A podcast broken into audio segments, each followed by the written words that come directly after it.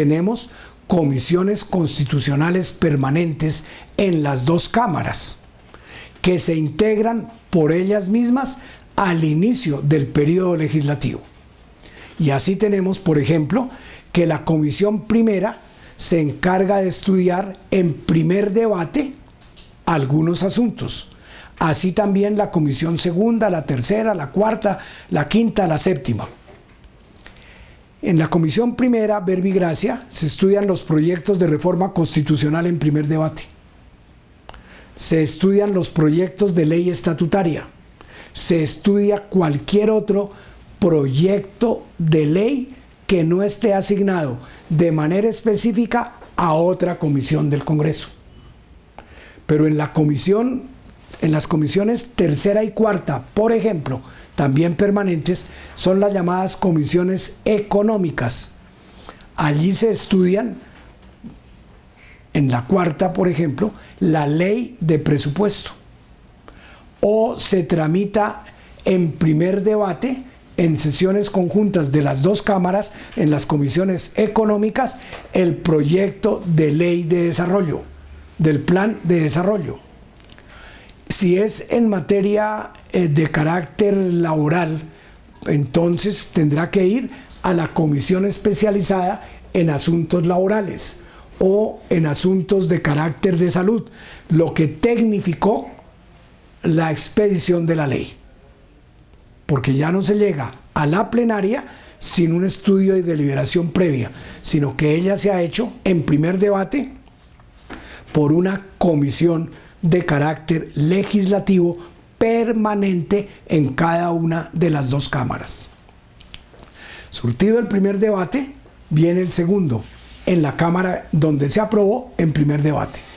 De manera que si fue el proyecto en el Senado, entonces irá a la plenaria del Senado o si no, a la plenaria de la Cámara, en caso de haber sido aprobado en primer debate en la respectiva comisión.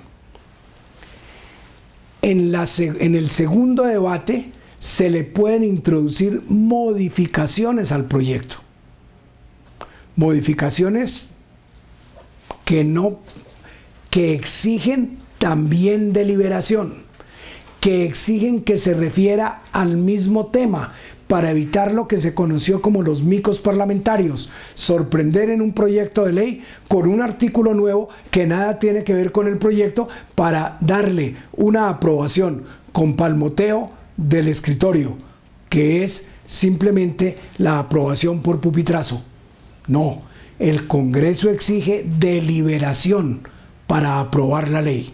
Esta es una democracia deliberativa para que pueda ser la ley expedida con fundamento en un procedimiento que ha implicado el uso de la razón y no de la imposición. De igual manera, aprobado en una Cámara, como el Congreso es bicameral, se surte el mismo procedimiento en la otra Cámara. Pero aún así no es proyecto de ley. No es ley todavía. Le queda faltando algo, la sanción del Ejecutivo. Y esa sanción del Ejecutivo tiene unos términos según el número de artículos, según la extensión de la ley, pero que son en general breves. El Ejecutivo puede, lo normal es que sancione el proyecto de ley para respetar la voluntad legislativa. Pero como hay el, deber de respetar la constitución, entonces el presidente podría objetar el proyecto y no sancionarlo, porque a su juicio se estuviera incurriendo en una violación de la constitución.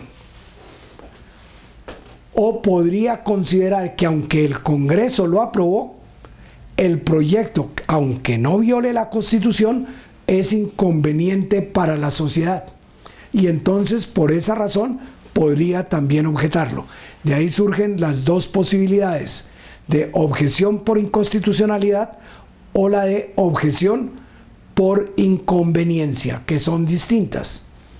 En la inconveniencia el Congreso vuelve a deliberar en segundo debate en la Cámara respectiva donde el proyecto tuvo origen y puede aceptar o no aceptar las objeciones presidenciales que no son sino de inconveniencia. El Congreso puede decirle, presidente, usted considera que este proyecto es inconveniente, pero yo que soy el legislador lo considero conveniente. En ese caso, al presidente se le impone por la Constitución el deber de sancionar la ley. Y si no lo hace, entonces la sanciona el presidente del Senado. Si la objeción es por inconstitucionalidad, es deber del Congreso estudiar las razones esgrimidas por el presidente para sostener que el proyecto viola la Constitución. El Congreso las debe estudiar en segundo debate en la plenaria respectiva y allí llega a una conclusión. ¿Tiene razón el presidente o no la tiene?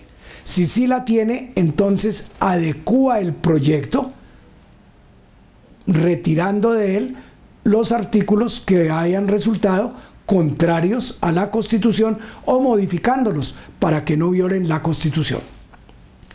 Pero puede suceder también lo contrario, que el Congreso considere que el presidente esté equivocado en su apreciación sobre la posible violación de la Constitución. Y le diga, presidente, usted considera que se viola la Constitución, pero el Congreso de la República considera que no se viola.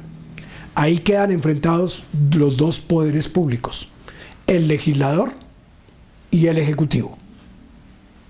Ese conflicto alguien lo tiene que dirimir.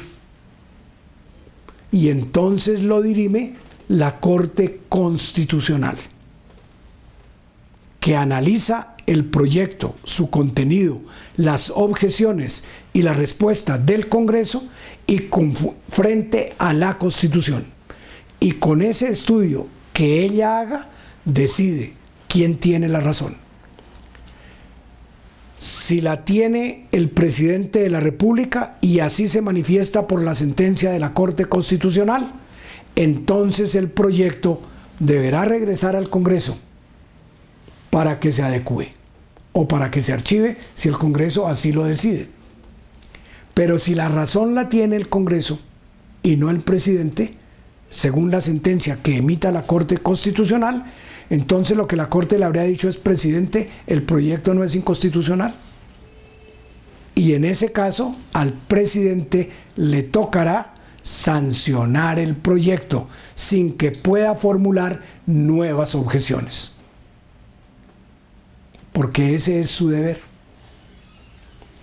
Entonces fijémonos cómo en la estructura del Estado, actúan estas dos ramas del poder, pero no cada una independiente como si hubiera estados distintos, sino de manera coordinada, porque deben actuar así para realizar los fines del Estado.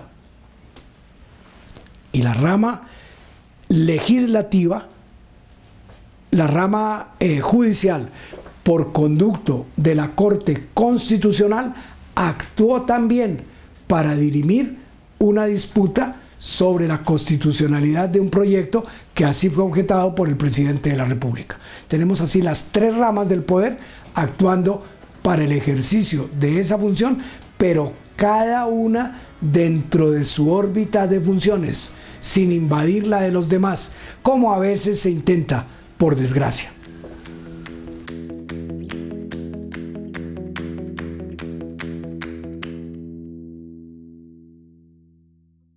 Alcaldía de Bogotá